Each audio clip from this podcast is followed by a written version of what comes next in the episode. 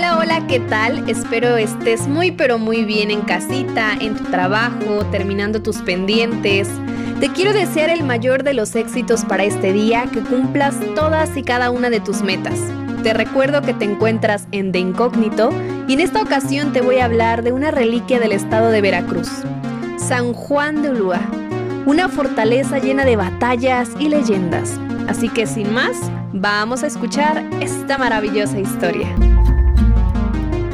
San Juan de Ulúa se ubica frente a las costas del Golfo de México en la ciudad y puerto de Veracruz. Resulta que la primera expedición española que llegó a las costas de Veracruz en 1518 estaba al mando de Juan de Grijalva, quien desembarcó en un islote al que bautizó justamente con el nombre de San Juan de Ulúa, por ser 24 de junio, mejor conocido como el Día de San Juan Bautista.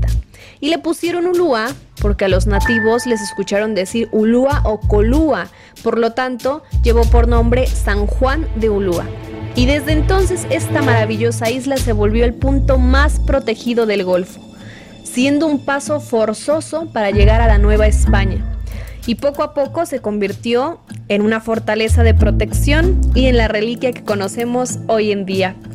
Al principio, por ejemplo, sirvió de muelle a los galeones que llevaban mercancía y viajeros de España a la recién conquistada isla. Ya para 1535 se inició la construcción de la fortaleza, principalmente con piedra de coral, de ese lugar justamente en Veracruz, para así resistir a los ataques piratas, corsarios y filibusteros, convirtiéndose en una fortaleza, la más formidable de su tiempo. Así es, ya que también en esta fortaleza de San Juan de Ulúa se vivieron increíbles e históricas batallas. Por ejemplo, la de 1526, donde tuvo lugar una rebelión de personas esclavizadas de la etnia de Gulof, que eran personas de Senegal, de Gambia, de Mauritania, que causaron grandes pero gravísimos daños a la isla.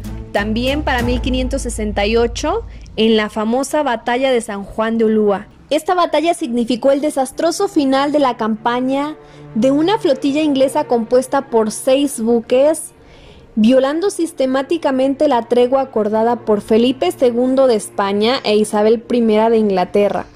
Y bueno, se dedicó al asalto de pequeños puertos y buques mercantes españoles, la trata de esclavos negros y el comercio ilegal en las aguas de la América española, siendo así una batalla que quedaría para la historia. También fue ocupada por el ejército francés en 1838 en la famosísima Guerra de los Pasteles y también por las tropas estadounidenses en 1847 en la famosa invasión que hicieron a Veracruz. Y fue también una prisión muy pero muy temida y oficialmente una penitenciaría para la segunda mitad del siglo XIX, que albergó entre sus celdas a personas tan famosas como Fray Servando Teresa de Mier, Benito Juárez, Jesús Arriaga, mejor conocido como Chucho el Roto en los tiempos de Porfirio Díaz, y a la mulata de Córdoba. Se dice que las condiciones eran realmente malas. Fue considerada como el lugar más asqueroso de Veracruz, como un agujero negro donde acumulaban a cientos de hombres en una sola celda, llamadas cavernas, lugar con un hedor que llegaba a provocar náuseas. Los convictos estaban sucios, harapientos, sin cambios de ropa, algunos sin baño. Y esto provocó que muchos tuvieran malaria, tuberculosis, diarrea y enfermedades gastrointestinales. Los hombres eran encarcelados con la suciedad de sus desechos en unas celdas infestadas por ratas, pulgas, cucarachas, arañas, la limpieza de la prisión no fue hasta muchos años después, siendo un trabajo exhaustivo que implicó semanas. Las paredes y pisos fueron raspados, tratados con vapor, creolina y enjuagados con mangueras de alta presión. Las plagas, con vapor de azufre, se quemaron alrededor de 1.200 libras de azufre.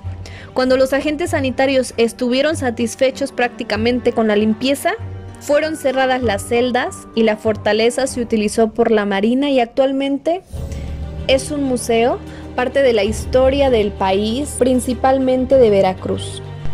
Pues espero que te haya gustado mucho esta historia. Sigue a De Incógnito en Instagram como De Incógnito-oficial y entérate de todo el contenido preparado para ti.